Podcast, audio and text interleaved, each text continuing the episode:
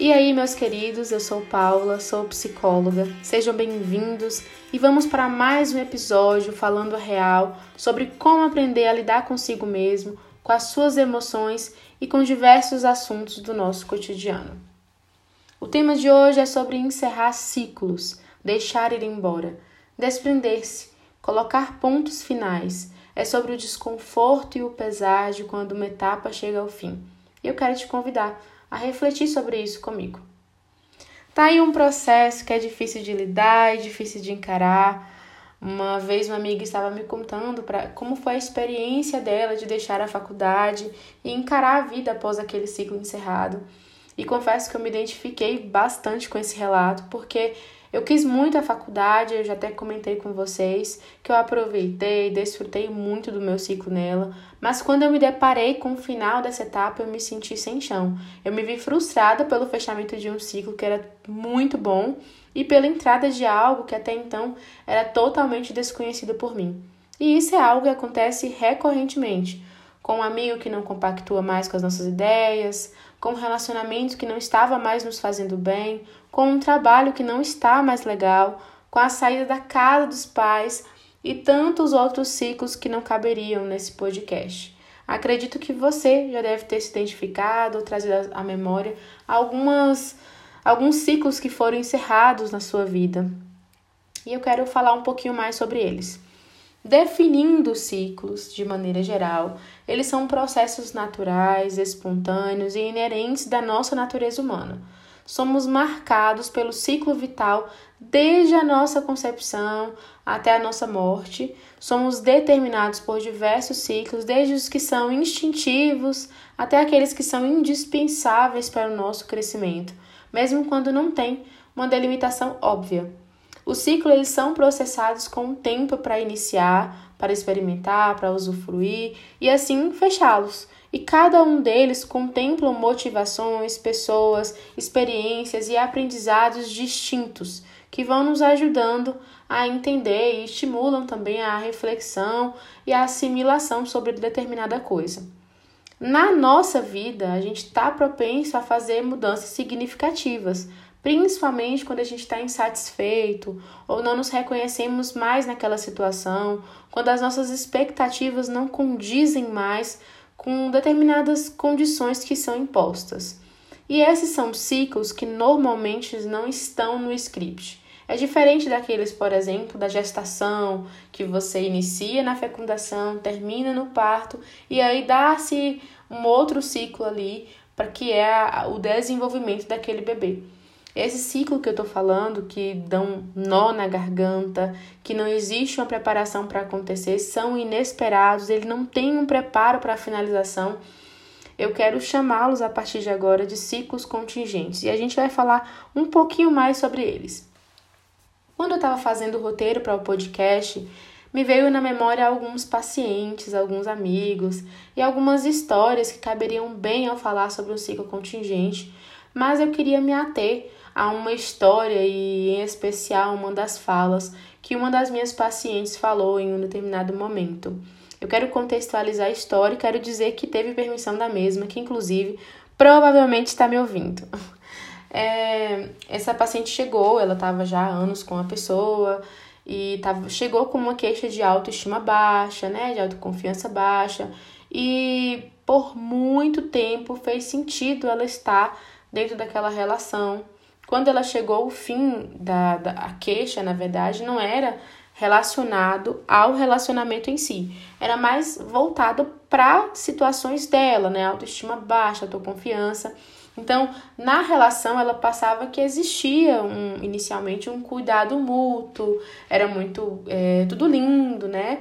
Mas que chegou num determinado momento, ela começou a perceber sinais de abuso dentro da relação ciúme obsessivo, falas que diminuiu o valor dela, ela se culpava por tudo porque ele jogava essa culpa para ela e diversos outros comportamentos, né, que ela passou a tolerar porque eles tinham um bom tempo de relacionamento, mais precisamente cinco anos.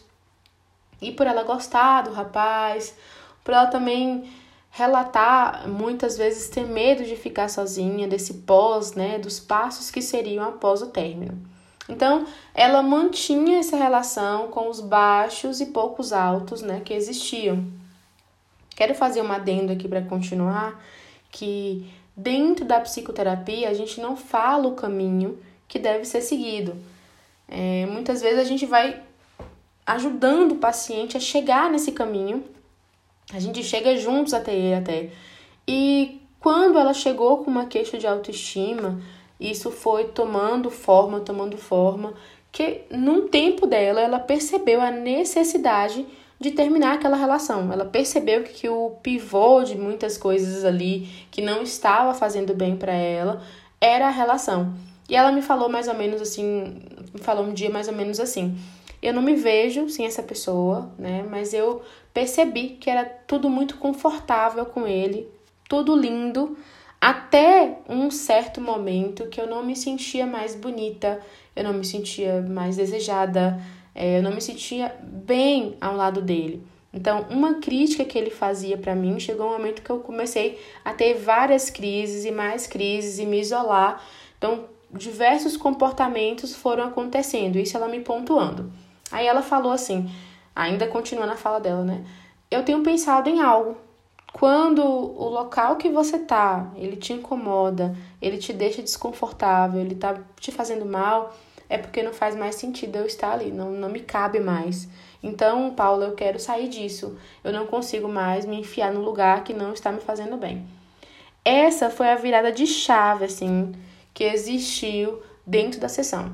Não foi um momento tranquilo, nem foi algo fácil, não foi algo rápido, não aconteceu na segunda sessão, na terceira sessão. Foram muitas sessões até, até ela perceber é, que aquilo não estava fazendo bem. E aí a gente ainda pontuou, falou sobre roupas que ficam engavetadas de certa forma, que não nos servem mais e que poderia ser aplicado naquela história.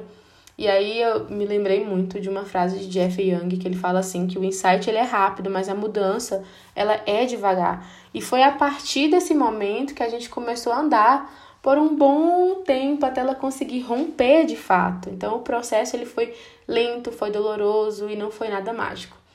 Mas existe algo muito importante nessa história, é que o processo dela ele aconteceu de maneira longa, inesperada, existia a extrema necessidade de finalizar mas o rompimento de uma relação ele não é apenas o rompimento de com uma pessoa, mas com toda a construção que você desenvolve, com tudo que foi idealizado, o sentimento, as expectativas, as aspirações, os sonhos, os planos, os projetos e as certezas que você tinha até então. Só que aquela história ela não tinha mais condições de continuar né, naquele momento. Aquilo que era bom passou a ser indigerível, tornou algo pesado e virou um acúmulo de feridas abertas que não haviam tratamento algum. Então, a partir disso, é, dessa história toda que eu estou trazendo para vocês, vocês podem ter se identificado com esse relato, ou pode ter lembrado de uma outra situação, de uma amizade que se afastou, de um emprego que você tanto gostava e precisou ser encerrado. E eu quero compartilhar com vocês alguns aprendizados que a gente faz determinando de acordo com as histórias, as nossas histórias, as histórias que nos perpassam. Então, vamos lá. O primeiro aprendizado é que o ciclo contingente, que é esse ciclo que eu tenho falado de ser inesperado, ele requer o enfrentamento e o reconhecimento do deixar ir. Nós temos dificuldade em desapegar do conhecido, temos uma facilidade enorme em suportar aquilo que é familiar, aquilo que é habitual, e isso faz com que sustentamos relações, locais, situações que nos fazem mal.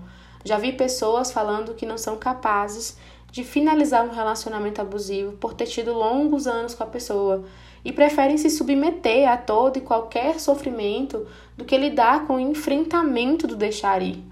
Como no exemplo que eu mencionei, ela não conseguia desvincular e nem pensava quando eu fazia alguns questionamentos importantes da relação em finalizar, mas tudo só funcionou a partir do momento que ela teve um insight em romper com aquela história, em deixar ir.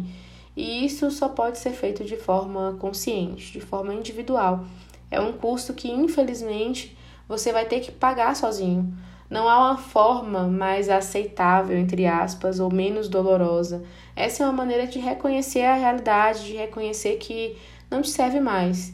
Que apesar das boas memórias, porque sim, elas podem existir, existem, é uma decisão assertiva e não é porque é o mais funcional, é o mais assertivo que é isenta de dores, de incômodos, mas o permitir, o deixar ir é uma convocação para construir uma melhor relação consigo mesmo. E aí eu já entro no segundo aprendizado, que o processo de cura, de estancamento das feridas, de tratamento das feridas, a finalização desse ciclo ele não é sobre não se afetar mais, mas é sobre conviver com as partes que vão emergir em algum momento. É sobre enxergar a si mesmo no escuro que ninguém vê. É sobre acolher as suas necessidades no momento e não as suas vontades, porque tem uma larga diferença entre elas. E isso só acontece quando você entende que seguir em frente não é sobre esquecer e pronto, porque o esquecimento ele te afasta da realidade, mas é sobre ressignificar. E você só ressignifica algo quando você se apropria do significado dela, tomando consciência, conhecendo, chorando, refletindo, sentindo, recordando e somente assim aceitando. A dor ela é intransferível. Eu li uma vez isso e isso morou dentro de mim para sempre, né? É uma coisa que eu sempre lembro. Não tem como você transpor ou explicar para alguém a intensidade dessa dor.